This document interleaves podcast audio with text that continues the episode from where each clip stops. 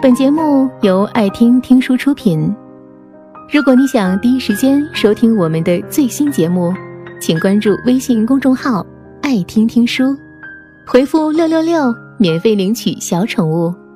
一天，他送快递给要跳楼的失恋者，在路上看到黑社会开着车撞倒了老太太，还遇见了无人问津的外国人主播。晚上回家时，发现儿子给他准备了生日蛋糕。儿子告诉他，自己要去日本参加比赛，需要五千块钱的费用，而公司因为他弄丢了快递，也要他赔五千块作为处罚。而他的存款总数只有五千零四块钱，真是五千块难倒英雄汉。在钱面前，他只是个潦倒的中年人罢了。第二天醒来时，他发现时间跟他开了个玩笑，他的生活永远停留在了四月一号这一天。他郁闷过，怀疑过，但也渐渐接受了这样的生活。他不再担心自己只有五千块钱的存款会怎么样。他每天都把钱花完，反正第二天又会一切重来。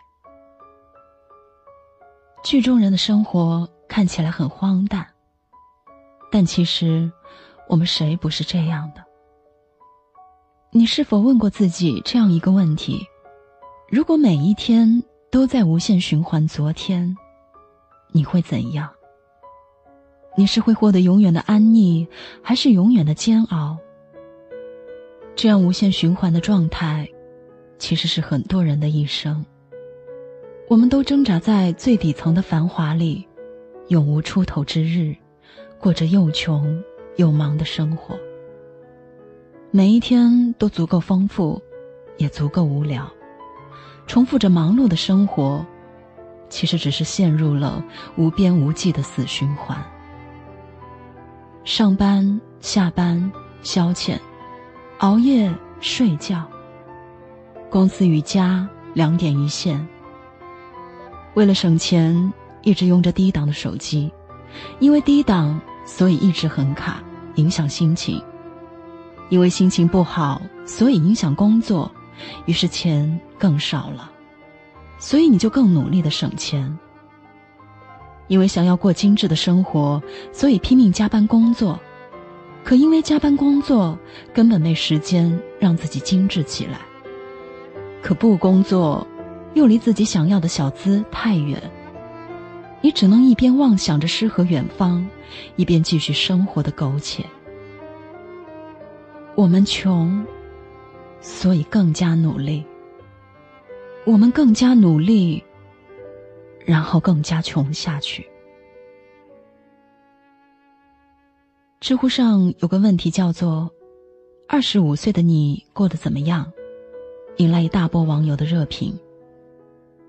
有人回复：“在火锅店当传菜员，每个月两千多块，店里上下楼二十桌，就我一个人传菜，每天大概要跑一百多趟，唯一的乐趣是逗逗服务员。”还有人说：“因为大学计算机没学好，就跑去做销售。”完不成业绩，常常用自己的钱补上，还没挣多少钱，现在倒是欠了不少钱。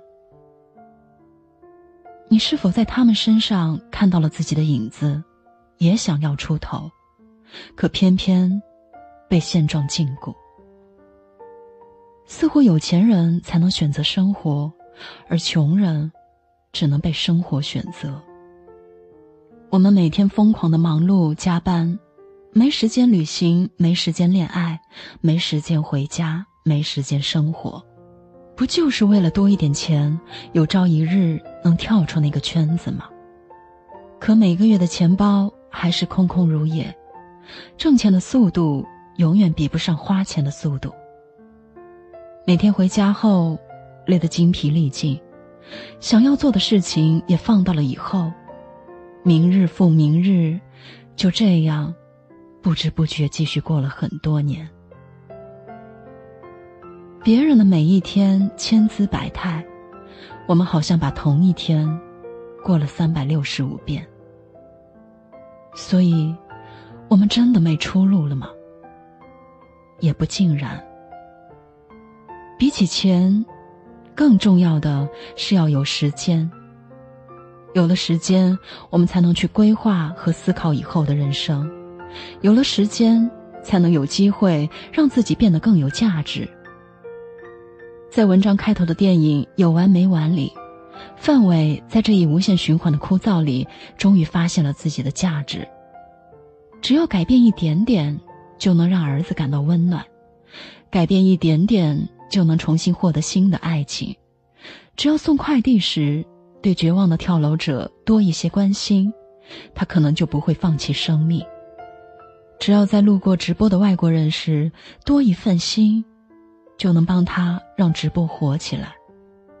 只要成为一个热心人，就能凭借自己的力量唤醒社会大众的正能量，一起来对抗蛮横无理的黑社会。当他终于发现了自己的价值所在。也就发现了热气腾腾的生活本身。四月一日这一天，终于顺利过去了。人呐，永远别像温水煮青蛙一样，被现实不知不觉的抹去了目标。穷并不可怕，只要你学会利用自己的空闲去沉淀和提升，留点空闲。能让自己去反思、复盘过去的生活，能去规划以后的路途。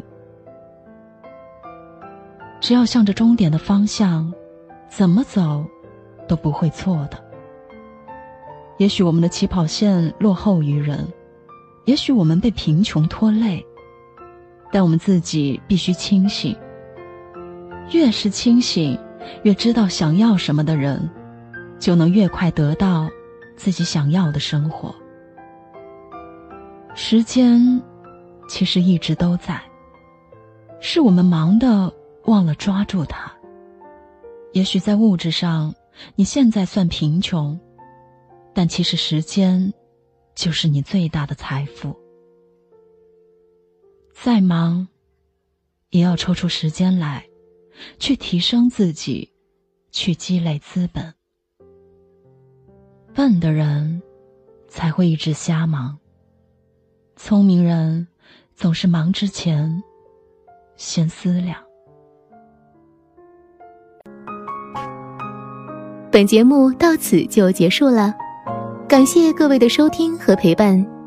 更多精彩内容，请关注微信公众号“爱听听书”，回复“六六六”免费领取小宠物。也欢迎你收听今晚的其他栏目，我们明晚见，晚安。